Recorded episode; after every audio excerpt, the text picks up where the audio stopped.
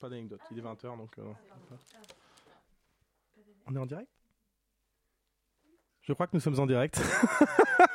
on m'a pas prévenu, très bien. Fort bien, eh bien vous êtes sur Radio Campus Paris dans l'émission Scène ouverte. Il est 20h, nous sommes en direct, c'est parti. Scène ouverte. Qu'est-ce que tu as? Laissez-le faire, il s'apprête à vous contenter. Et je vous ai bien dit qu'il était au. Monsieur, si vous voulez que je vous dise les choses, songez, Que dans quelques instants, il va sonner 6 heures. Que pour tous mes malades, 6 heures, c'est la deuxième prise de température rectale. Et que dans quelques instants, 250 thermomètres vont pénétrer à la fois. C'est ouverte.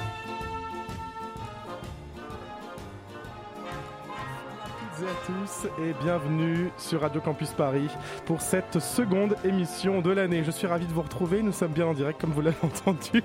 Marine, notre nouvelle, réalisatrice du jour, fait sa première. Elle m'a fait une petite surprise. C'était euh, le baptême du feu. Euh, on lui envoie plein d'ondes et plein de positivité. Euh, je suis ravi de vous retrouver pour une heure d'émission théâtrale. Ce soir, j'aurai la joie d'être accompagné de Chloé Rey, d'Éléonore Duisabo et de Claire Sommande. Euh, et puis, bien, j'ai envie de vous dire, euh, place au programme. en scène Scène ouverte Yes, sir scène ouverte. Ce soir, nous recevons sur notre plateau Bénédicte Cerruti et Chloé Dabert pour le spectacle Girls and Boys, représenté actuellement au théâtre du Rond-Point jusqu'à la fin du mois. Claire nous emmènera du côté de Jeanne Birkin et sa pièce Oh, pardon, tu dormais, dans ses lectures illimitées. Et enfin, nous vous partagerons nos découvertes de la semaine dans Rendez-vous au théâtre. en scène Scène ouverte Yes, sir Chloé Dabert, Bénédicte Cerruti et Denis Kelly. Il n'en fallait pas plus pour me précipiter au théâtre du Rond-Point pour découvrir Girls and Boys qui réunit ces artistes que j'admire. Après avoir mis en scène Orphelin en 2013 puis L'abattage rituel de Georges Mastromas en 2017, Chloé Dabert s'attaque une nouvelle fois à l'écriture de Denis Kelly avec ce monologue qui retrace le parcours d'une femme, son ascension et sa chute. Fatiguée d'accumuler les boulots de merde, elle démissionne et part voyager en Italie. Elle rencontre dans la file d'attente d'embarquement d'un vol EasyJet l'homme qui va bouleverser sa vie. Naît alors un amour passionnel et sans limite. Ils s'installent ensemble, se marient, achètent une maison et ont deux enfants. Elle est épanouie, prend confiance en elle, décroche le poste de ses rêves et monte avec succès sa société de production. Il croit en elle et la soutient. Elle est douée et réussit.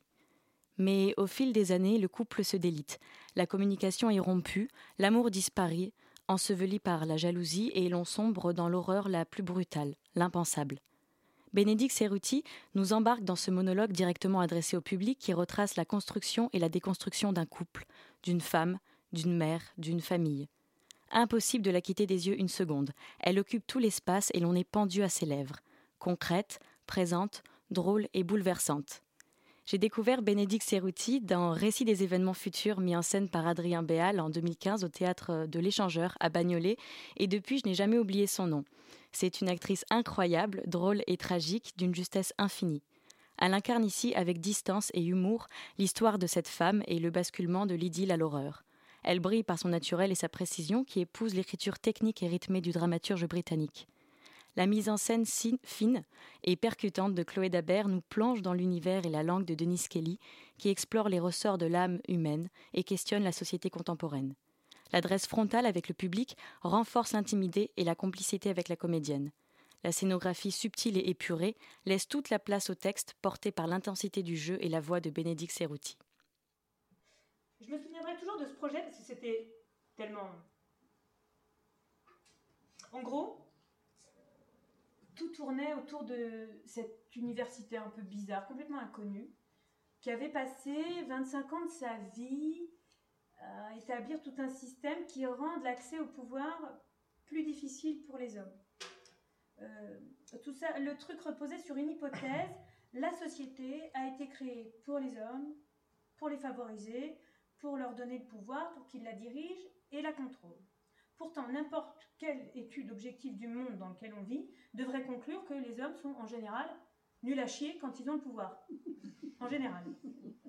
Donc il avait mis au point tout ce truc où, en fonction du, potentiel de nuisance du boulot, il était entre 10 et 95% plus difficile pour un homme d'obtenir le poste. Et ça concernait euh, tous les domaines, l'armée, les affaires, la politique, euh, la culture. Il avait établi euh, tout un système de, de grilles pour les, mairies du sud des États-Unis, des organisations en Afrique subsaharienne, euh, syndicales. Je, veux dire, tout ça dans les moindres détails. Il avait collaboré avec un statisticien et ensemble, ils avaient passé euh, des années là-dessus. Donc on se dit, super, un bon vieux cinglé, ça va être sympa, euh, chaîne câblée le week-end, deuxième partie de soirée, euh, vous voyez. Ce qui était curieux, c'est que quand vous alliez le voir, vous commenciez genre à y croire. Vous arriviez en vous disant, bon alors qu'est-ce qui va encore nous sortir comme connerie Et vous ressortiez en vous disant, non mais quand est-ce qu'on met ça en place? Et si vous lui disiez, euh, oui, mais euh, les femmes au pouvoir, pas forcément euh, Margaret Thatcher, Catherine de Médicis, Isabelle d'Espagne, il vous disait, pour une Margaret Thatcher, je vous donne un Staline, un Franco, un Pol Pot et j'en passe. Et si vous disiez, mais euh, cette euh, testostérone agressive peut être utile, à la bourse par exemple. Et là, c'est le statisticien qui vous sortait tout un tas de, de statistiques, vous démontrant que si l'on prend toutes les fois où les Golden Boys de Wall Street se plantent, et toutes les fois où ça marche, ben autant jouer à pile ou face. Vous voyez, c'était des trucs vraiment, vraiment intéressants. Elle s'empare à merveille de ce monologue puissant qui interroge les origines et les effets de la violence masculine. Nous n'avons pas créé la société pour les hommes, nous l'avons créée pour les contenir. La violence est-elle innée chez les hommes? Pendant 1h40, l'on passe des rires aux larmes et l'on chavire dans le drame. Émotion, réflexion, ce beau spectacle est à voir et revoir sans modération. Merci Chloé pour cette mise en bouche. Euh, bonsoir Chloé Dabert, bonsoir Bénédicte Cerruti, merci d'avoir accepté notre invitation. Euh, Qu'est-ce que vous avez envie de, de répondre à, ce que vous venez d'entendre euh, Bénédicte peut-être Ah, euh, euh, bah, que, bonsoir. euh, bah, je je- trop. Euh, oui, bah, c'est euh, très gentil. Est-ce que, est-ce que ça, ça fait écho euh, au travail que vous avez fait, euh, que vous effectuez en ce moment sur ce texte? Euh, oui, après, c'est un peu. euh, je vais être un peu euh, laborieuse parce que c'est assez dur de. Comme je suis en train de, de le jouer, c'est assez dur d'avoir du, recul parce que, effectivement, ce que. Je, je suis plus trop dans l'analyse et dans la. Comment dire Dans le recul de. Voilà, de de ce que je fais, de ce qui se déroule en fait. Je suis vraiment dans autre chose en fait qui est plus voilà comment euh, comment ce qui est au- aussi un petit peu contenu dans le texte, comment mettre ça euh, absolument au, présent en fait, comment l'activer. Donc du coup, mais euh, voilà, je pense que voilà c'est très c'était très juste. Et vous, vous avez déjà travaillé ensemble sur l'abattage rituel de Georges Mastromas et aussi plus récemment sur Iphigénie. Comment est-ce que vous vous êtes rencontrés et d'où est née l'envie de travailler ensemble? Euh, bonsoir. Euh, comment on s'est rencontrés? Ben, pff, Après, on est un peu de la même génération. Je pense qu'on était, euh, t'étais au TNS quand j'étais au conservatoire à peu près. à peu près. Donc on se croise comme ça. Moi, j'ai vu jouer Bénédicte plein de fois. Et puis, et puis quand j'ai créé Orphelin à Lorient, toi, tu jouais Oui, avec Éric Vignier. Ouais. Et elle était venue voir le spectacle. Donc on s'est rencontrés comme ça, à ce moment-là. Oui. Et après, euh, je lui ai proposé, du coup, euh, l'abattage rituel de Georges Mastromas euh, au début du projet. euh, donc, on, s'est vraiment rencontrés sur ce projet. On ne se connaissait pas plus que ça. En tout Ouais, cas, euh, on connaît, c'est le travail l'une de l'autre, mais euh, voilà, on, on a travaillé sur ce projet pour la première fois ensemble. Et donc, euh, Chloé Dabert, ça fait euh, quelque temps que vous vous intéressez au travail de Dennis Kelly. Euh, vous n'en êtes pas du tout à votre première mise en scène euh, avec cet auteur. Euh, c'est un amour de longue date? Euh, oui, j'avais découvert euh, parce qu'à Lorient, je faisais des, je travaillais avec des ados et du coup, je cherchais toujours des textes pour des ados. Et il y a des, auteurs, des dramaturges qui écrivent vraiment des super textes pour les ados et qui doivent être joués par des ados parce que c'est voilà, si c'était des faux, ça marcherait pas. Donc j'avais découvert Denis Kelly avec ADN. Euh, que j'avais monté à Lorient en je ne sais plus. Je ne sais plus quelle année. Et puis, euh, à l'époque, il n'y avait pas plein plein de textes qui étaient édités. Il devait y en avoir deux ou trois.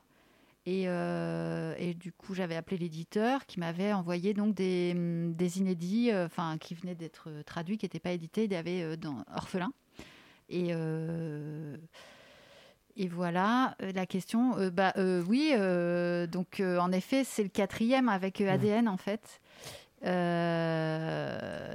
une écriture qui est, en tout cas, qui me correspond assez bien parce que hum, c'est assez technique. c'est très, très, très écrit. Il y a beaucoup de ponctuation, beaucoup de choses techniques. Il se coupe beaucoup la parole, mais c'est très écrit en fait. Tout est écrit. Et, et en effet, je pense qu'il y a une entrée par le rythme euh, qui, moi, m'intéresse. Et puis aussi, euh, le propre des dramaturges anglais, c'est qu'il y a euh, le fond, la forme, l'humour, et en même temps, on raconte des choses voilà, sur le monde dans lequel on vit. Et en même temps, c'est pas du théâtre à message, ça, ça raconte pas un truc, enfin, ça raconte toujours une histoire, parce qu'il est scénariste, donc il y a ce côté très scénarisé. Et en même temps, il y a plein d'entrées, euh, ça parle de plein de choses. Il y a pas, euh, on peut pas dire ça parle de ça, quoi. Ça parle de plein de trucs. Et sur chaque texte, il y a vraiment plein d'entrées. Et je trouve que c'est assez, euh, assez passionnant. Ça permet vraiment de se poser plein de questions. C'est pas un auteur qui donne des réponses, qui pose des questions. Et moi, j'aime bien ça, poser des questions au théâtre. Et chercher les réponses, donc. Bah, j'aime bien que, que- en fait, non, justement, je, je, voilà, chercher moi mes propres réponses euh, avec euh, l'équipe. Euh, après, euh, ce qui est bien dans, ces textes-là, c'est que euh, il n'y a pas de réponse euh, toute faite. C'est vraiment le spectateur qui travaille et euh, qui va rentrer. Du coup, comme il y a plein d'entrées possibles, bah, euh, en fonction de qui il est. euh, de ce qu'il a vécu, de, ce qui l'intéresse, de ce qu'il vit. Euh, le spectateur, il va rentrer par là où il va pouvoir rentrer, et ça va lui raconter quelque chose, pas forcément la même chose qu'à celui qui est à côté. Et euh, ça permet aussi qu'il y ait des débats intéressants, que voilà, que en tout cas il n'y a pas de réponse. C'est vraiment presque du constat et euh, des questions. Et il pousse après. euh, ça parle beaucoup de l'humain, donc c'est jamais euh, euh, voilà manichéen en fait. Euh, les salauds sont jamais vraiment des salauds, les gentils sont jamais vraiment des gentils. Donc euh, il y, a, y, a, il y a un truc très humain qui permet comme ça de se poser des questions ensemble et de débattre et de savoir un peu où est son curseur, parce que comme il pousse les situations toujours très très loin, ça, ça, ça permet euh, une expérience un peu collective comme ça, où, on se pose des questions ensemble. Et comment est-ce que vous choisissez vos, textes? Vous avez un répertoire euh, très hétéroclite, donc avec les, les diverses mises en, scène de Denis Kelly, mais vous avez aussi mis en scène euh, Iphigénie ou même parfois des romans comme le roman de Lola Lafont, La petite communiste qui ne souriait jamais. Comment est-ce que vous choisissez votre, vos textes? C'est plutôt euh, une rencontre avec euh, un auteur, une langue, euh, un thème euh? Euh, c'est un peu tout en même temps, en fait. Il faut vraiment qu'il y ait euh, la forme et le fond. Donc, en effet, c'est quelque chose qui va me toucher et, et pas forcément tout, en fait, euh, dans l'œuvre, mais euh, des fois, c'est une petite chose euh, qui, qui, qui va me toucher, qui va me parler ou qui va m'interroger. Et puis. euh, et puis après, en effet, l'écriture, le, le rythme, euh, je pense que ça, c'est assez commun, que ce soit chez Lagarce, euh, chez Racine, euh, Denis Kelly, Lola Lafont. C'est une écriture aussi très, très, très, très rythmique, très musicale. Ou Christophe Honoré, à un autre endroit, c'est des écritures qui sont très travaillées, en fait, et qui sont vraiment. C'est vraiment. Après, Lola Lafont, c'était un roman, mais j'avais vraiment la sensation en lisant le livre que c'était écrit pour être dit. Et, euh, et après, chez les dramaturges que je choisis, c'est vraiment une écriture qui est, c'est vraiment écrit pour les acteurs. Donc, euh, ça prend vraiment tout son sens euh, quand euh, ça rencontre euh, une voix, un corps. Donc, euh, je dirais que, ouais, euh, en tout cas, la forme est jamais au, dé- au détriment du fond. Il faut aussi que ça raconte quelque chose euh, qui m'intéresse, quoi. D'accord. Alors moi j'ai une petite question au niveau du jeu. Pour moi, Dennis Kelly fait partie de cette grande famille de dramaturges britanniques qui ont un sens du, drame et du rythme et qui ont une écriture tellement naturelle qu'on oublie totalement que le texte a été écrit un jour, même si vous avez dit qu'en fait c'était très écrit. Et comment est-ce qu'on aborde ça finalement au niveau du jeu? Euh, euh, Ben, bon, là, c'est- vraiment différent euh, de ces pièces, comme alors l'expérience que j'ai eue sur la bataillage rituel, où effectivement, là, il y a une. euh, les dialogues s'entremêlent, c'est écrit, les moments où on se chevauche, les moments où on ne se chevauche pas, enfin voilà, tout ça est, précis. Là, c'est différent, c'est un monologue, donc au fond, euh, il y a une autre, euh, une autre approche. Le texte est quand même regroupé en, très longues phrases fleuves, en phrases qui ne sont pas finies, qui s'arrêtent en, en tirets. Donc euh, oui, c'est très c'est très rythmé. Après, il, embarque dans des dans des démonstrations en fait.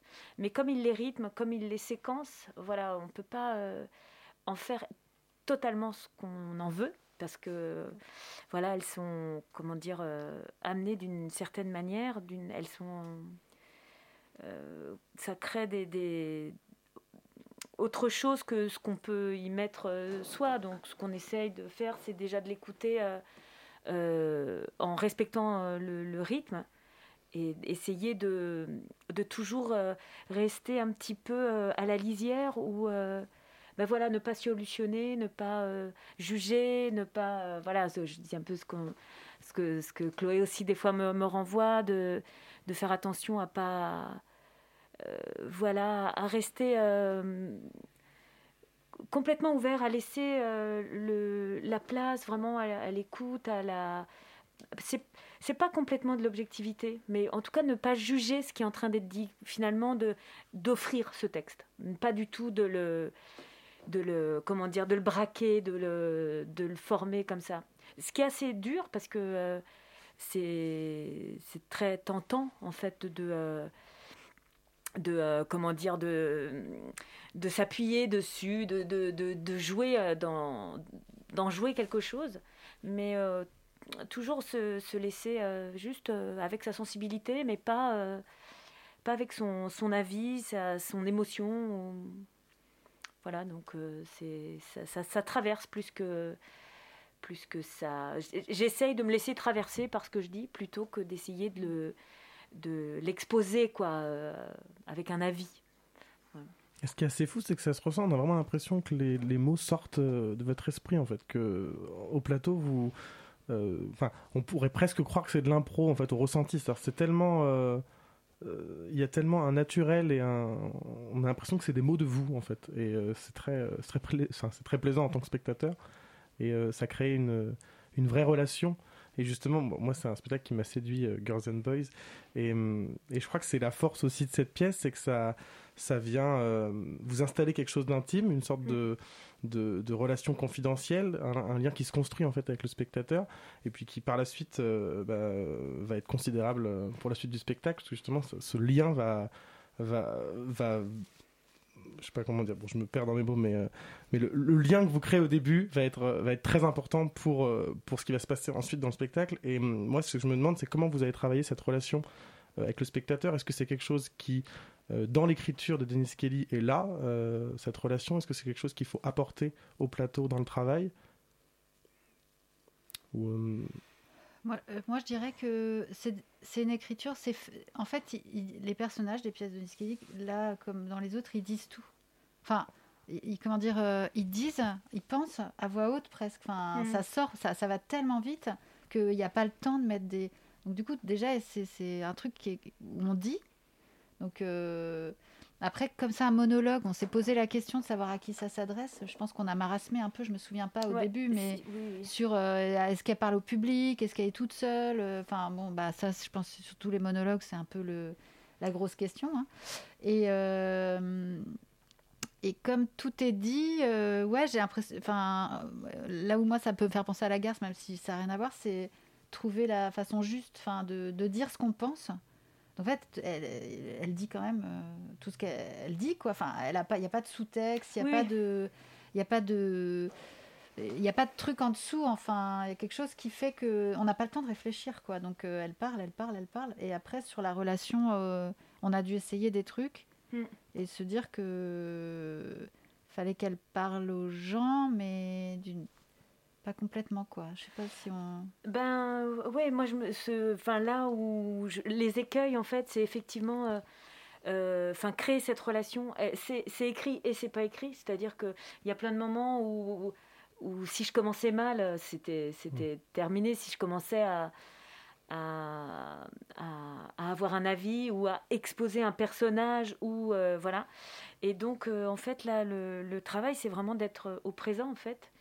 Et à partir du moment où, ben voilà, euh, c'est pas prévu d'avance ou c'est pas pour guider euh, la pensée ou ce qu'on pourrait penser de moi ou se faire aimer tout ça, mais essayer de formuler vraiment presque naïvement ce qui est, ce qui de, se, de le réaliser en même temps que les autres en fait. Effectivement, euh, là c'est du présent, mais pour moi la, pièce parle un peu de ça, parle aussi de du, théâtre un peu, voilà. Et effectivement. Si, si cette relation arrive à, se faire parce que euh, voilà, j'ai réussi à, voilà, à montrer que je fais partie du même présent en tout cas, et c'est pour ça aussi je commence même pas sur le plateau, euh, ça crée une implication en fait, qui n'est pas, euh, qui comment dire, intellectuelle, qui est juste une implication parce que on a partagé quelque chose qui n'est pas une opinion, mais du présent, enfin, euh, et de, choper les regards des uns et des autres, je vois que ça, ça agit euh, énormément en fait sur euh, les gens du, premier rang. C'est, je les, je les, convoque en fait. Ils, font partie de quelque chose de je sais pas quoi, mais en tout cas, ça les, ça les trouble. Pas tant la pièce que d'être là ensemble. Oui, quelque chose comme ça, d'être ensemble. Et, et après, dans le texte, il y a des, les vous, par exemple, les adresses euh, quand elle dit vous. Mm. Ça, c'est écrit dans le texte. Donc, en effet, c'est quand même une indication euh, qu'elle parle à, à quelqu'un, mais on ne sait pas à qui elle parle, donc euh, à vous. Eh bien, euh, je propose qu'on fasse une petite pause musicale et qu'on se retrouve euh, juste après, euh, toujours avec vous pour euh, Denis Kelly.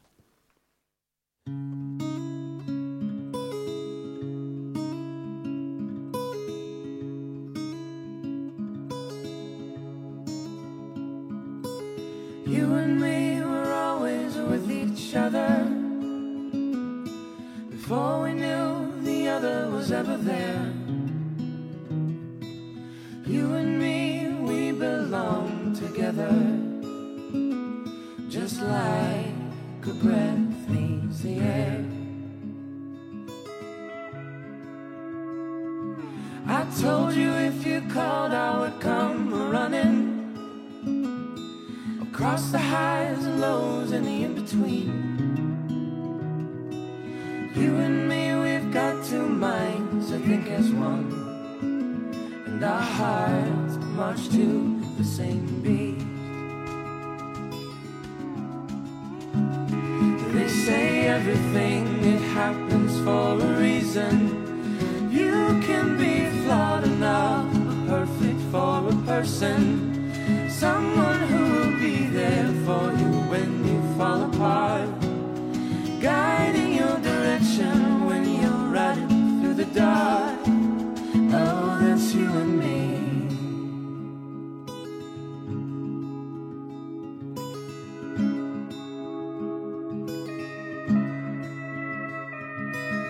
You and me were searching for the same light. Desperate for a cure to this disease. Well, some days are better than others. But I fear nothing as long as you're with me. They say everything that happens for a reason. You can be flawed enough, but perfect for a person.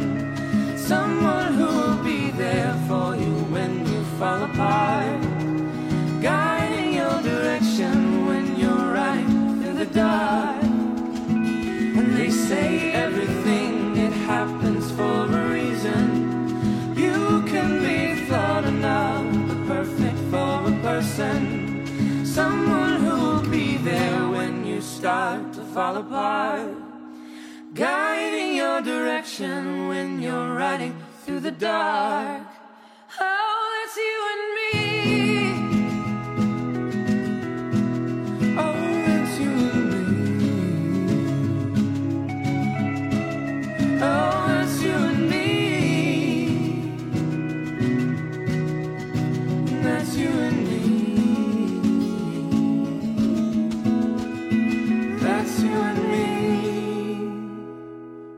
Venez d'écouter You and Me de Rose Ave. Vous êtes toujours sur Radio Campus Paris dans l'émission Scène ouverte.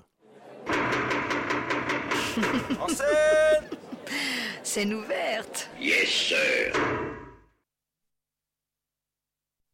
Nous sommes toujours en compagnie de Chloé Dabert et Bénédicte Cerruti pour le spectacle Girls and Boys qui joue au Théâtre du Rond-Point jusqu'au 30 janvier. Euh, moi j'avais une petite question, euh, Bénédicte. Euh, euh, vous nous parliez en, en arrivant justement que vous êtes en train de jouer ce texte et donc euh, le, le- la pri- enfin, le recul est euh, parfois compliqué. Et hum, comment on aborde un personnage comme celui-ci chaque soir sans être atteint psychologiquement? C'est-à-dire qu'est-ce qu'on qu'est-ce qu'on met en place? Qu'est-ce que quel est le travail derrière tout ça? Non, maintenant, enfin, ce qui est- c'était, c'était plus dur les, les répétitions en fait, parce que, en fait, euh, voilà, euh, en, en apprenant ce texte et en le, travaillant et en le décortiquant avec Chloé, ben, ben, on avait toutes les images en fait, euh, tout le tout le film qui se mettait en place euh, mentalement. Et c'est c'est atroce en fait, parce que bon, le- voilà, sans, sans dévoiler, bon, bah, c'est c'est vraiment enfin gratter toute l'horreur quoi. Donc ça c'était c'était très dur. Et maintenant maintenant c'est comme c'est plus un travail d'être euh, là de présence de d'essayer d'être euh, au plus au, au plus vrai quoi au plus nu Euh, c'est un autre boulot mais je, ça me ça m'angoisse quand même encore euh, non, je suis pas très à l'aise, ouais. Enfin, je, je, je peux pas dire que, voilà, quand je sors d'une représentation, je suis plus dans ce qui s'est passé, dans cette capacité à, voilà, à, à être là. Mais non, ça, ça- ça me pollue quand même un, un petit peu de, voilà, de, de brasser. euh, pff, voilà, c'est ces cauchemars-là. Mm. Voilà. Mais oui, c'est un peu présent quand même. Ça ça m'embête de dire, oh, bah, euh, Non, mais- Ça me colle à la peau. Mais bon, là, c'est un peu angoissant quand même. Non, on est sur un Non, texte quand même ouais, qui, est, euh, qui, qui est quand même très très très fort quand même, hein, qui est quand même assez puissant. Oui, ouais, ouais, ouais. Donc euh, d'accord. Bah, c'est vrai qu'en même temps, la pièce, c'est un véritable panorama. On commence, c'est presque un one-woman show. euh, on rigole et au fur et à mesure, l'ambiance se dégrade et on se dit, mais comment est-ce que j'ai pu rigoler il y a deux minutes alors que vraiment, c'est. Enfin, c'est, ce qui se passe, c'est vraiment terrible. Comment est-ce que vous avez justement installé cette. euh, ce- comment on dit, cette dé- dégradation de, de l'humeur euh, chez le spectateur? Euh, fr- franchement, j'ai envie de dire, c'est dans le texte en fait. C'est c'est quand même hyper bien écrit. Enfin, vraiment, faut le dire. Le texte, il est quand même. Rendons à euh, Denis Kelly euh, ce qui est à Denis Kelly. dingue. Il est dingue le texte. Il est vraiment hyper bien écrit. Euh, Après, c'est ce qu'elle raconte. C'est ce que dit Bénédicte, comme elle est au présent. Enfin, du coup. euh, je, je- je dis sou- je lui disais souvent au début, non, mais au début, elle a 25 ans. Au début, tu as 25 ans. Elle a 25 ans. Au début, elle a 25 ans. Donc, euh, elle est là, elle raconte ses trucs. Elle est dedans. Donc, il y a un truc assez léger dans ce qu'elle raconte. Euh, c'est écrit comme ça. Et puis après, petit à petit, euh, c'est la vie en fait. Euh, petit à petit, c'est, c'est- bah, elle rentre dans la vie et puis il commence à y avoir des, comme dans la vie quoi, des, des choses un peu moins légères. On a un peu moins d'insouciance. on se prend des murs. Enfin voilà, où on comprend pas des choses. C'est vraiment écrit de cette façon. Après, ce, ce qui est un peu plus ce qui était un peu plus compliqué, c'est les. Mais c'est chiant parce que je veux pas dévoiler Ah. des trucs. Mais c'est les, les petites scènes euh, qui sont euh, inc- entre. bon, Ouais, on euh, dira pas- Voilà, enfin, je peux voilà, pas dire ce qui mhm. se passe, mais il y a des scènes qui sont pas écrites comme le reste quand même. Donc.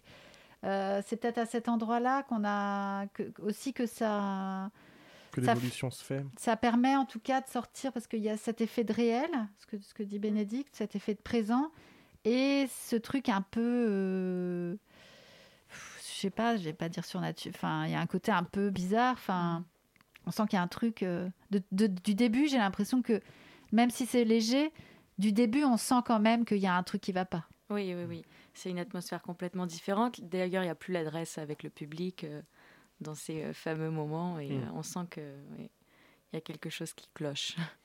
Il y a une bascule qui se fait. Euh, Par petites touches, quoi. Et sinon, au niveau de la, la mise en scène, c'est assez épuré finalement. Euh, on a trois, trois chaises sur le côté et, Et est-ce- qu'est-ce que c'était le parti pris? Est-ce que c'est de faire vivre les mots qui finalement euh, sont déjà, comme vous l'avez dit, très bien écrits Ou c'était quoi l'idée derrière ça Euh, c'est toujours de chercher l'écrin qui va permettre, euh, je pense, à la- qui va laisser la place en fait euh, à l'écriture et au texte et à l'histoire et aux acteurs.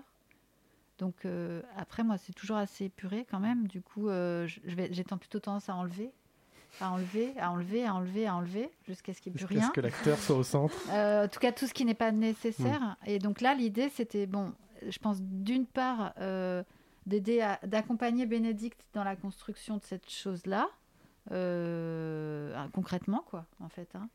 Et puis, euh, après, on s'est raconté plein de trucs. euh, bah, Il y a plein de l'aéroport. euh, euh, Parce que l'aéroport est assez présent sur scène. Enfin, que- on Ouais, se retrouve c'est- cet espace un peu. L'aéroport du début avec les chaises. Après, Mm. c'est- une salle d'attente quand l'entretien. Après, et puis euh, à la fin, est-ce que c'est un hôpital? Est-ce que c'est vrai? Est-ce que, enfin, il y a un truc qui est pas réaliste Mm. de toute façon. Donc c'était euh, d'amener les éléments qui permettent euh, de raconter l'histoire sans tomber dans un truc illustratif, mais qui puisse quand même permettre, parce qu'elle elle, elle, fait quand même beaucoup, beaucoup, beaucoup de d'anecdotes, de, de lieux différents, donc qu'on puisse voyager un peu, je dirais ça. Mais oui, euh, c'est assez épuré de toute façon, parce qu'il n'y a pas besoin de, plus que ça. Et euh, moi j'ai une question, Chloé, un, peu plus euh, ouverte sur. vous êtes metteuse en scène donc et directrice de la Comédie de Reims, c'est bien ça. Euh, un centre dramatique national et je me dis comment comment on, crée en tant que directrice d'un lieu public qui est subventionné par l'État? Est-ce qu'il y a est-ce qu'il y a un, un cahier des charges Où est la je me demande le, le curseur de la liberté artistique et de la création euh, qui est au service parfois de subventions et de budget peut-être de euh, com- comment vous placez votre liberté et euh, comment comment vous vous créez dans, dans ce contexte-là? Je sais pas si c'est clair ma question. Est-ce qu'il y en a une? En fait, ma question c'était surtout est-ce qu'il y, a- y une liberté ou est-ce que euh, vous Ah avez oui. un, un- un cahier des charges ou pas? Sur mes propres créations sur à vos moi propres créations Ah non, j'ai pas de. Vous faites, Non. Enfin, euh, après, il y a un cahier des charges avec un nombre. euh, euh, voilà, enfin, un, un nombre de choses. Enfin, voilà, des, des- des critères qui sont plus.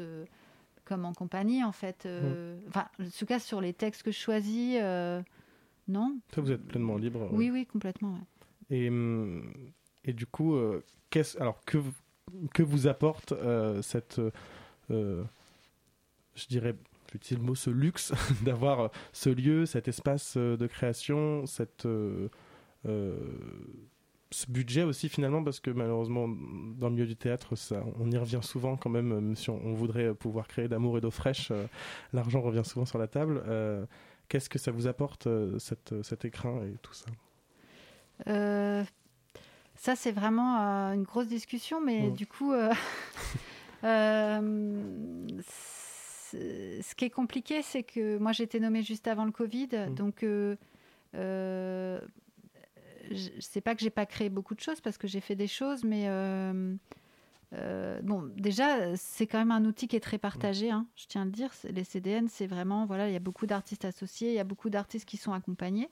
Donc, euh, euh, le- il y a beaucoup de travail en fait en tant que directrice. Ce qui est parfois compliqué en fait, c'est de faire les deux parce que c'est pas le même cerveau. Et euh, et voilà, et des fois on peut, enfin en tout cas la, la maison, le, le territoire, euh, l'équipe, euh, les autres artistes, enfin tout ça, ça prend beaucoup de place.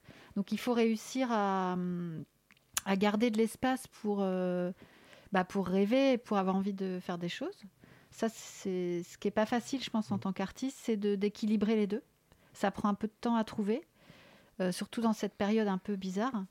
Et euh, donc après, c'est des budgets. C'est sûr que c'est des budgets qui sont quand même très partagés. euh, Enfin, j'ai pas. c'est pas moi qui prends Oui, tout le bien budget. sûr, bien sûr, oui. Euh, On n'a pas euh, Voilà. le CDN euh, qui, qui, qui- qui donne tout euh, à Claude Aber. euh. Non, non, c'est très partagé. Puis euh, je cherche en- encore des partenaires pour monter mes, mes spectacles. Euh, Je vais chercher des coproducteurs, euh, d'autres lieux.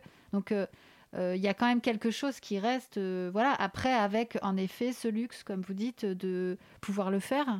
euh, dans de bonnes conditions. Euh, voilà, ça, c'est, euh, ça c'est vrai que c'est c'est euh, un luxe euh, qui, qui, est- qui est important et que en tout cas euh, je j'espère pouvoir partager euh, à fond avec euh, plein d'autres artistes et euh, c'est ça l'idée. Après voilà, la question du CDN, c'est tout un c'est c'est une autre discussion, je pense. Et hum, la création de ce spectacle, par exemple, s'est faite euh, à Reims ou... Ouais, c'est Ouais. ma c'est ma première création en tant que Mm. directrice. Mais ouais, c'est mon premier euh, en mars 2020, quatre jours avant le confinement. Ah. Voilà. Très bon, Faut euh, le dire très quand bon même. timing. Faut le dire parce que c'est vrai que ce spectacle est particulier. On l'a joué quatre jours avant le confinement. Mm. Le, le- le samedi soir, euh, Bénédicte jouait à 18h et euh, à 20h, il y avait le. On nous annonçait qu'on allait être confiné et elle, on- tu- tu- elle devait jouer encore une semaine après. Ouais. Mm. Et après, on a rejoué euh, trois semaines, en- trois jours en juillet. Et on devait jouer au rond-point euh, d'ailleurs euh, en 2020. Et Mm. donc là, en fait, on est sur Ça un report. hein. reports, ouais. Ouais. Ah oui.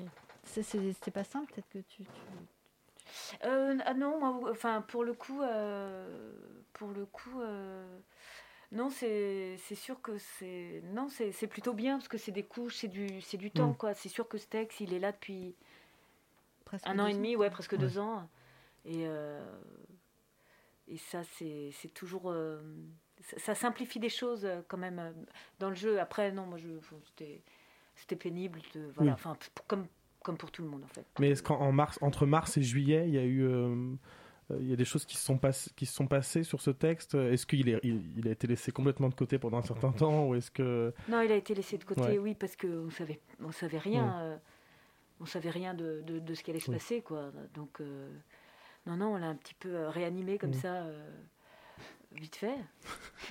Mais- Et, euh, non, non, là, c'est maintenant Mm. qu'il est joué. Et alors, euh, comment, euh, au rond-point, quels sont les. euh, je sais pas si vous avez des réactions de spectateurs, des, comment, vous- comment vous ressentez Là, on est à- au bout de. Ça fait deux semaines déjà, quasiment C'est ça? Un peu, euh, un peu moins, peut-être? C'est ça. C'est ça, ça, Donc, ouais. on est au milieu, on va dire, de, de la programmation. Ouais. Comment, quel est le ressenti? Alors, peut-être pas pour Bénédicte, parce qu'il n'y a pas le recul, peut-être, effectivement, je sais pas. Ah si, les Si. salles sont... Enfin, moi, moi, je- je- j'arrive... Après, j'ai mon état hein, qui est effectivement euh, différent. Mm. Mais les salles sont très, très différentes. Mm. Très, très différentes. C'est euh, même euh, hallucinant. J'arrive devant des, des salles euh, absolument pas cohérentes où je sens que... Il y a des petits rires gênés, d'autres pas, enfin ça prend pas, des salles hilares, des- mais c'est vraiment fou en fait. Je ne sais pas à quelle sauce euh, je vais, j'allais dire être mangé, mais non, parce qu'on se. Qui- on- qui mange qui? Ouais, qui mange qui, quoi. Mais euh, c'est vrai que c'est c'est assez déstabilisant. D'un soir sur l'autre, c'est vraiment pas, pas le même début, ça me demande pas du tout le. euh, le même, euh, la même énergie, la même. euh, Ouais, c'est- c'est c'est très particulier, très très particulier. J'ai des premiers rangs, parce que c'est eux que je vois, euh, bah, je les ai à 50 cm, très rétifs, euh, d'autres absolument avec. Des fois, j'ai des- un premier rang euh, avec beaucoup d'hommes. Et ça, change aussi l'écoute parce qu'ils sont plus crispés. euh, Enfin, c'est très marrant, les jeunes et tout ça. C'est assez fou, la différence. C'est fou. Je crois que euh, Chloé, tu avais. Ah oui, oui, oui. Moi, j'ai une Justement, on parlait d'hommes là. Euh, Voilà, je oui, oui, je oui, sens une transition possible. Il y a quelque chose me qui, qui vient, qui me vient à la Euh, Oui, justement, c'est un texte qui est écrit euh, par un homme euh, pour une femme, enfin qui donne la parole à une femme. On n'entend d'ailleurs qu'une seule version, euh, elle le dit bien, euh, donc, de cette histoire absolument horrible. Mais pourtant, euh, c'est quand même assez fin, il rentre vraiment dans la psyché féminine. Est-ce que, euh, je sais pas, qu'est-ce que vous pensez du, du rapport aux femmes, par exemple, à Denis Kelly dans son écriture? Est-ce que vous le considérez peut-être comme un, un auteur féministe ou, euh, ou pour ce texte-là, en tout cas euh, C'est à moi cette question. À vous deux, si vous voulez. Réponds qui le veut. Est-ce que c'est un auteur fait Je sais pas. Je sais pas comment il fait. De toute façon, il, il écrit toujours des trucs. euh, inco- enfin, je sais pas comment il fait pour euh, écrire des personnages comme ça aussi euh, précis, Mm. C'est- C'est Mm. c'est vrai que c'est- c'est c'est dingue. Euh, après, ce qu'on sent que c'est un homme qui a écrit, oui, je pense quand même qu'on. Enfin, je sais pas, j'en sais rien. Là, pour le coup, je sais pas. Ouais, moi non plus. Euh, après, moi, ce, que, ce, que, ce qui est fou, je trouve qu'il il arrive quand même à s'emparer de, de sujets euh, absolument contemporains. Euh, ce qui est quand même pas évident de, de, de parler d'une chose, voilà, pas du tout encore digérée, pas du tout solutionnée. Enfin, je veux dire, c'est bah, personne peut en dire quelque chose de, de, complet en fait de, de, cette question par exemple du féminisme même si le texte ne parle pas que de enfin c'est pas un, mm.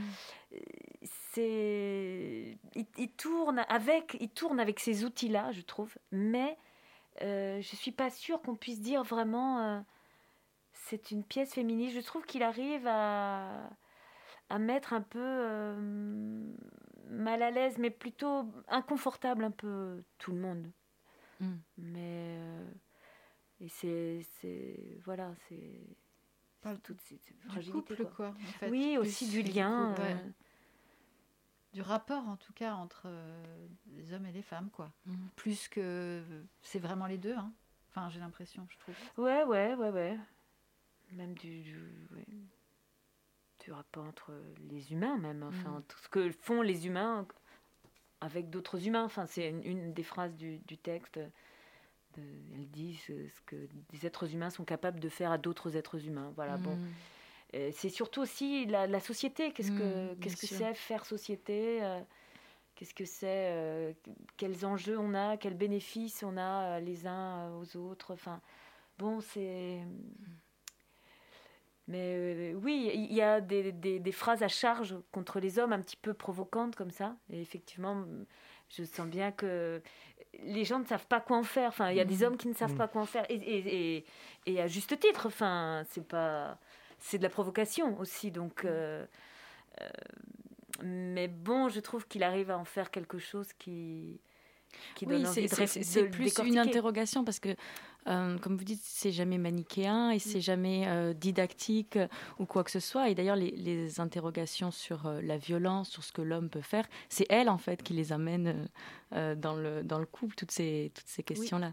Mais c'est vrai qu'après, voilà, avec les études, les, les, rapports de force, il y a tellement toutes, mais de toute façon, des relations homme-femme et homme-homme et de cette violence, de savoir si elle est innée, euh, euh, est-ce qu'elle voilà, elle se, elle se, elle s'accroît, elle se multiplie en société. Euh. Donc oui, c'est, c'est, c'est, très intéressant de toute façon là où ça nous amène. Ouais. Ah, merci beaucoup Chloé Dabert et Bénédicte Serruti d'avoir accepté notre invitation. Merci.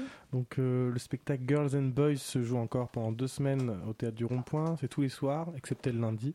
Euh, voilà, euh, courez-y, c'est tout ce qu'on peut, tout ce qu'on peut vous, conseiller. Et puis, euh, et puis, bah, merde pour ces, pour ces deux, deux dernières semaines. Et ensuite, ça joue encore à deux endroits, je crois. Ça joue à Marseille après, début février. Si on nous écoute depuis Marseille. Voilà. Et à Reims, fin février. À la maison. Voilà. eh bien, merci beaucoup. Tout de suite, je laisse la parole à Claire, puisque c'est l'heure des lectures illimitées. Je cherche à dire ce que je ne peux pas dire dans la vie je ne peux dire que seul. C'est mes livres qui, qui m'ont fait sortir de, de tôle. The young actors today are so ghastly, uninteresting, boring, tedious. J'ai besoin d'abord d'être hors de chez moi et puis d'avoir un bruit extérieur qui est apaisant, qui est agréable. They know nothing about their culture, they know nothing about the great legends of the past. Et je trouve que c'est un café. On joue au tiercé. Évidemment, j'ai envie de casser l'ordre. Je n'ai jamais su lire le théâtre. Personne ne sait lire le théâtre. Nous ne sommes pas metteurs en scène, nous ne sommes pas comédiens. Alors moi, vous, nous, qui ne lisons sans visée ni vision de rien, qui lisons pour le simple plaisir de lire, comment recevoir un texte théâtral? Où est le plaisir dans la lecture d'une pièce? Aujourd'hui, nous allons tout à la fois donner une réponse et donner envie, en vous invitant à une visite guidée d'œuvres rares, méconnues, peu vues, peu lues. Bienvenue dans les lectures illimitées, bienvenue dans Oh pardon tu dormais de Jane Birkin. Oh pardon tu dormais, c'est l'histoire d'une fille qui n'arrive pas à dormir et son mec est endormi à ses côtés et a la vision de cette, euh, cette potentiel de conversation inerte à ses côtés. Elle, euh, elle, elle le réveille, évidemment en faisant Oh pardon, tu dormais comme si elle ne savait pas que qu'elle était en train de le réveiller, pour se rassurer en fait qu'il aime autant qu'au début. Euh, et bien sûr, ça va, ça va tourner au vinaigre parce que personne aime être réveillé à 2 heures du matin avec les demandes pareilles. Mais bon, c'est une situation, je crois que j'ai connue toute ma vie. Eh bien voilà, tout est dit. Qui de mieux que la dramaturge elle-même pour présenter et résumer son œuvre? Oui, vous avez bien reconnu la voix de Jane Birkin, oui, c'est bien d'elle qu'il s'agit, oui. Jane Birkin est aussi dramaturge. La chanteuse, actrice et réalisatrice britannique naturalisée française écrit Oh pardon tu dormais à la toute fin du siècle dernier. La pièce est mise en scène en 1999 par Xavier Duringer au théâtre de la Gaîté Montparnasse avec Thierry Fortineau et Jane Birkin elle-même interprétant les rôles titres, présentés comme suit un homme et une femme d'une quarantaine d'années chacun couchés dans un grand lit. La pièce commence dans la pénombre. Elle n'arrive pas à dormir, elle est préoccupée. Lui dort à point fermé, ou bien fait-il semblant. Il semble vouloir s'oublier dans un sommeil profond. Dès le début, les personnages, alors même qu'ils partagent un lit et sont couchés côte à côte, sont séparés par une distance incommensurable. Distance qui, malgré les efforts dont ils feront preuve, ne sera jamais comblée, car bien sûr, ça va tourner au vinaigre. En réalité, ni elle ni lui ne veut plus rien réparer. C'est la fin du couple, et cette discussion nocturne, il est deux heures du matin et la pièce va se dérouler en temps réel, n'est que l'ultime pas qui séparait les amoureux d'hier des divorcés d'aujourd'hui. C'est un dialogue de sourds, c'est le dialogue de la séparation, le dialogue de la fin de l'amour. Un échange de paroles dans la nuit, la nuit de la chambre et la nuit du couple, qui se terminera au crépuscule, celui du matin et celui de l'amour. Oh pardon, tu dormais T'as fini de m'emmerder Mais où donc est passée cette chose lumineuse en moi? Je voulais la passion qui empêche de penser et qui empêche d'être lucide. En 2020 paraît l'album musical Oh pardon tu dormais. Les chansons écrites par Jane Birkin reprennent le texte de la pièce éponyme publiée 20 ans plus tôt. Étienne Dao, producteur et compositeur de l'album, y prête également sa voix. C'est pour Jane Birkin, semble-t-il, comme une manière de retourner à des préoccupations viscérales. La déréliction du sentiment amoureux, la violence des amants, la disparition des corps et de la chair, la vieillesse, la mort. Dans l'album, ce qui n'est pas le cas dans la pièce, la chanteuse évoque même le suicide de sa fille Kate Barry, avec une brutalité et une tendresse mêlées. C'est une écriture courageuse que celle de Jane Birkin. Courage d'aller au tréfonds, de parler de ce qui fâche, de mettre au jour les lacunes, les mensonges, les disparités du couple, nos faiblesses, nos lâchetés, de remuer la merde, quoi, de recommencer sans cesse le même chemin vers ces situations qu'elle a connues toute sa vie, comme elle dit, pour réparer, comprendre, s'en amuser, s'en guérir. Pardonner peut-être, être honnête, sûrement. Car au pardon tu dormais n'est jamais dans la complainte, ni la victimisation ou la culpabilisation. C'est un texte tout en équilibre et qui oscille entre légèreté et drame. Ce n'est pas un texte qui fait rire ou pleurer, c'est un texte qui fait sourire. De la banalité du quotidien, de l'universalité des problématiques liées au couple, de la beauté, enfin, d'être amoureux, et aussi d'être libre. Au pardon tu dormais agit comme un miroir de nos préoccupations ordinaires, de nos doutes, de nos joies, et nous montre que dans le quelconque de tous les jours, il peut y avoir de la lumière. Dis sexe. Je peux pas. Dis ton sexe. Arrête, je peux pas, je déteste. Pourquoi? J'aime pas les mots comme ça. Même sur la torture, je les dirais pas. Par exemple quoi? À part sexe F-R-U-I-T. Quoi? Tu peux pas dire fruit? Non. Et banane? Pêche? Sans problème. Abricot? Peut-être. Et en anglais? Je peux pas, c'est pire. Tu penses au camionneur? J'en ai marre de faire l'autostoppeuse. Riche de deux langues, l'anglais et le français, qu'elle manie à la perfection, l'anglais est sa langue maternelle et le français sa langue d'adoption, dans laquelle elle cultive avec coquetterie et tendresse son accent british, Jane Birkin écrit un texte dramatique où les mots vivent. Le dialogue se déroule naturellement, les personnages se répondent du tac au tac, c'est drôle et violent, il y a des jeux de mots, des piques, des insultes, des paroles tendres, des vacheries. C'est toujours juste, jamais vulgaire. Rien n'est gratuit, ni bassement trivial. Chaque parole est chargée d'une puissance évocatrice, d'un aveu, d'un cri de douleur ou d'un cri d'amour, la langue est belle parce que tout à la fois banal et exceptionnel, comme l'amour, comme la disparition de l'amour, comme le renouveau de l'amour. L'herbe avait cette odeur vague de pipi, de terre sucrée et de pourri, tout à fait familière. Tu t'en souviens? Les murs brillaient comme les toilettes publiques. Paris s'ouvrait devant nous comme un coffre à bijoux. Fini la vie de bonne sœur, me voilà défroquée. C'était bien quand même tous les trois ensemble. Il te faisait rire. Comme j'aimais ça. Lui et toi, même quand vous vous voyez sans moi. Quand j'étais partie, je prends trop de place. Même pour moi, je prends trop de place. Être une telle perfection pour toi.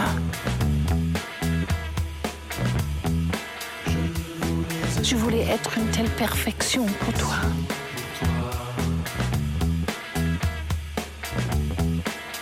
Je vais nulle part. Je m'échappe pas. Je ne bougerai pas jusqu'au lever du jour si tu me le demandes. Je voulais être sage pour qu'on m'aime, courageuse pour qu'on m'admire. J'ai sauté du toit pour papa. Je faisais les gays pour mon frère alors que je mourais de peur. Je regrette que tu m'aies pas vue quand j'étais enfant. J'étais violente aussi. J'ai cassé la tête de mon frère avec un pomme de pain. Je me suis cachée dans un arbre et je l'ai visé parce qu'il se moquait de moi. J'ai même tué pour toi. Je suis devenue un assassin. Je voulais être une telle perfection pour toi.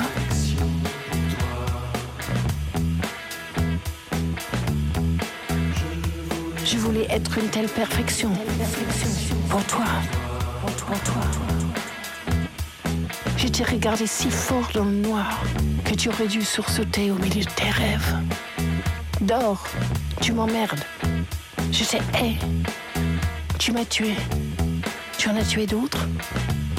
Les cadavres, ils ne reviennent pas la nuit pour te soulever les paupières. Autrefois, je te faisais rien. Je voulais être celle que tu aimes le mieux. Non, je te réveillerai pas de ton sommeil égoïste. Pour te dire quoi? Vous venez d'écouter Je voulais être une telle perfection pour toi de Jane Birkin et Étienne Dao. Vous êtes toujours dans Scène ouverte sur Radio Campus Paris et tout de suite, c'est l'heure de notre rendez-vous au théâtre. J'aimerais aller au théâtre, mais je sais pas quoi voir. Ça tombe bien, c'est l'heure de rendez-vous au théâtre. Rendez-vous au théâtre? Tous les 15 jours, on vous partage nos coups de cœur. Rendez-vous, rendez-vous au théâtre. Alors, cette semaine, que se passe-t-il dans Rendez-vous au théâtre? Eh bien, je démarre cette petite chronique avec une télévision française que j'ai vue la semaine dernière au Théâtre des Abbesses. C'est une pièce qui a été écrite et mise en scène par Thomas Quillardet et qui parle de la chaîne de télévision TF1 entre 1985 et 95. Alors on démarre dans les bureaux mal organisés qui sentent la cigarette froide, où personne n'a de contrat, il n'y a que deux ordi dans toute la rédaction. Puis, en 87, TF1 est racheté par Francis Bouygues et c'est la première privatisation d'un média français qui devient donc une chaîne où on peut tout dire, mais pas certaines choses. À partir de cet événement, on suit le quotidien de la rédaction de la chaîne, ponctué par des faits marquants comme la catastrophe nucléaire de Tchernobyl, qui est au départ très minimisée par le pouvoir, le meurtre d'un étudiant par des policiers, le débat Mitterrand-Chirac, la chute du mur de Berlin, qui est couverte avec d'ailleurs 24 heures de retard par TF1, qui n'arrive pas à joindre son correspondant et qui diffuse à la place un reportage sur des chevaux en Camargue. Enfin bref, on assiste au bouleversement du journalisme, où la priorité n'est plus d'informer, mais de battre des records d'audience. C'est un voyage dans le temps, dans les coulisses de l'information et de ce qu'on donne à voir aux téléspectateurs. C'est aussi l'ascension des grandes personnalités de la télévision, Michel Cotta, euh, Poivre d'Arvor, Sinclair, Chazal et tout le tralala. Et c'est aussi l'arrivée de l'information en continu, qui paraissait totalement impensable quelques années auparavant. La rapidité des changements de l'info et l'adrénaline du direct.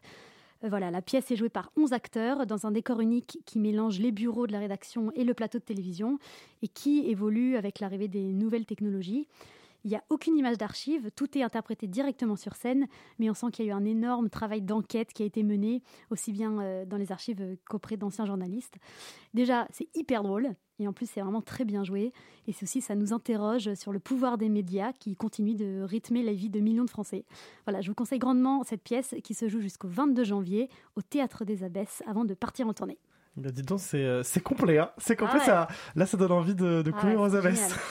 bravo, bravo. Bravo, bravo, bravo. Alors moi, j'ai euh, j'ai découvert euh, plusieurs choses, euh, notamment un spectacle hier soir en salle Bohème au théâtre des Déchargeurs qui s'appelle Sur les cendres de Sam. C'est un très beau spectacle adapté des cendres du- de la pièce Cendres de Samuel Beckett par la compagnie Branle-Bas de combat, la BBC.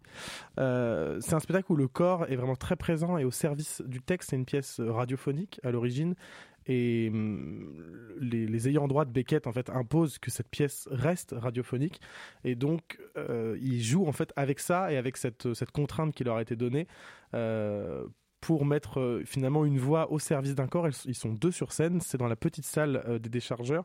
Ils jouent encore samedi, dimanche. Ils jouent le samedi et le dimanche, donc en fait ils jouent encore quatre dates jusqu'à la fin janvier à 21h15 en salle Bohème. Euh, J'ai envie aussi de vous parler de Seratula dont on a parlé il y a quelques mois pendant le confinement. On a été les voir euh, au Montfort. On avait fait un- une émission euh, en immersion. Eh bien, sachez que ça y est, ce spectacle voit enfin le jour au Montfort. Ils vont jouer. Ils vont jouer du mercredi 19, donc dans deux jours, jusqu'au mercredi, jusqu'au dimanche 30 janvier. Euh, donc je vous invite à vous rendre sur l'émission euh, du confinement. Alors je ne sais plus quand est-ce qu'elle était. Le confinement c'était, ça doit être en, en- en novembre, quelque chose comme ça. Ou un an plus tard, peut-être c'était en début 2021. Bon, quoi qu'il en soit, vous retrouvez cette émission. Elle est perdue mais nulle part puisqu'il n'y en a pas autour d'elle. Euh, c'était l'émission au Montfort, euh, introspection confinée, euh, et ce spectacle se joue enfin. Euh, et moi, j'ai envie de vous parler aussi juste d'un film, euh, d'une comédie musicale euh, qui est actuellement au cinéma, qui est sorti mercredi et qui, je trouve, n'a pas la place qu'elle devrait avoir. C'est Dear Evan Hansen, qui est une magnifique comédie musicale qui a été donc adaptée au cinéma et et qui actuellement à Paris euh, passe dans deux cinémas, euh, à- au MK2 Bibliothèque et à l'UGC en salle 32. Alors autant vous dire à l'UGC des Halles pardon, euh, autant vous dire que la salle 32, il faut prendre trois escalators pour y monter et je trouve que c'est un peu dramatique et donc il faut absolument découvrir ce spectacle, c'est enfin ce, spectacle, cette comédie musicale pardon, euh, ce film euh, qui c'est Dear Evan Hansen et je sais même pas quoi dire, c'est très beau. Euh, euh, Peut-être qu'Eleonore. mouchoirs, je Prenez pense. des mouchoirs. euh, la composition est très belle. C'est. euh, Tu l'as vu aussi, Eleonore Bien sûr. Ah. Il n'y a que moi qui suis à la Euh, ramasse. Je savais Ben- pas qu'on pouvait faire des rendez-vous de Ben, ciné. Ben, Ben Platt. Non, mais moi, c'est parce que c'est une pièce de théâtre à l'origine, c'est une comédie musicale. Ben Platt, qui est le- le- l'interprète principal, euh, est formidable. Euh, c'est euh, très beau, c'est très euh, intime, ça vous transporte et vous ne serez pas déçu. Donc, euh, si, même si vous n'appréciez pas la comédie musicale, peut-être que ce film pourrait vous réconcilier avec, parce que vraiment le, le chant est vraiment au service euh, du, du jeu et du, et du texte parlé finalement. Et Et aussi, la- la comédie musicale, elle est vraiment ancrée dans notre époque. C'est des Oui. sujets qui sont vraiment d'actualité. C'est très touchant, vraiment. Euh, À Voilà. voir euh, de Voilà. toute urgence. C'était le, le rendez-vous au ciné. euh, Vous n'avez pas une petite expo là dans la page pour faire un, un truc. Et juste un petit mot pour euh, l'équipe de l'école du Nord qui joue actuellement le Leg euh, en tournée. euh, alors c'est produit par Nanterre Amandier et ils jouent en tournée euh, dans différents lieux d'Île-de-France. Il y a une date publique le 20 euh, janvier. Euh, ça fait trois ans qu'ils travaillent sur ce spectacle. Ils doivent le jouer depuis deux ans et là enfin ils sont en train de le jouer. Alors il y a eu des cas de Covid. Moi j'ai vu une représentation samedi où euh, des comédiens avaient été remplacés au pied levé. Euh, donc euh, vous pouvez vous rendre sur le site de Nanterre pour le voir. Euh, voilà, c'était rendez-vous au théâtre. Merci beaucoup et à très vite. Nos coups de cœur tous les 15 jours, c'était rendez-vous au théâtre. Merci. Rendez-vous, rendez-vous au théâtre. Et ça y est, ça y est, euh, il est déjà l'heure de se dire au revoir. Euh, J'espère que cette émission vous a plu. Je vous rappelle que vous pouvez retrouver cette émission et toutes les autres sur Apple Podcast, Spotify et notre site radiocampusparis.org, rubrique scène ouverte. Je remercie aujourd'hui bien tous mes invités du jour, euh, Chloé Dabert et Bénédicte Cerruti, euh, mes partenaires d'émission, Chloé Rey, Claire Sommande, Eleonore Duzabo.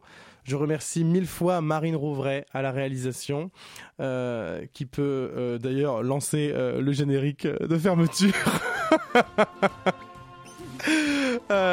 Et qui faisait sa première aujourd'hui. Et je vous remercie vous, très chers auditeurs, pour votre fidélité. Euh, on se retrouve dans deux semaines, euh, lundi 31 janvier. Et oui, car c'est un mois avec trois émissions de scène ouverte. Euh, c'est fou, des mois comme ça, il y en a peu. Et d'ici là, eh je vous souhaite de bonnes semaines et, et rendez-vous au théâtre.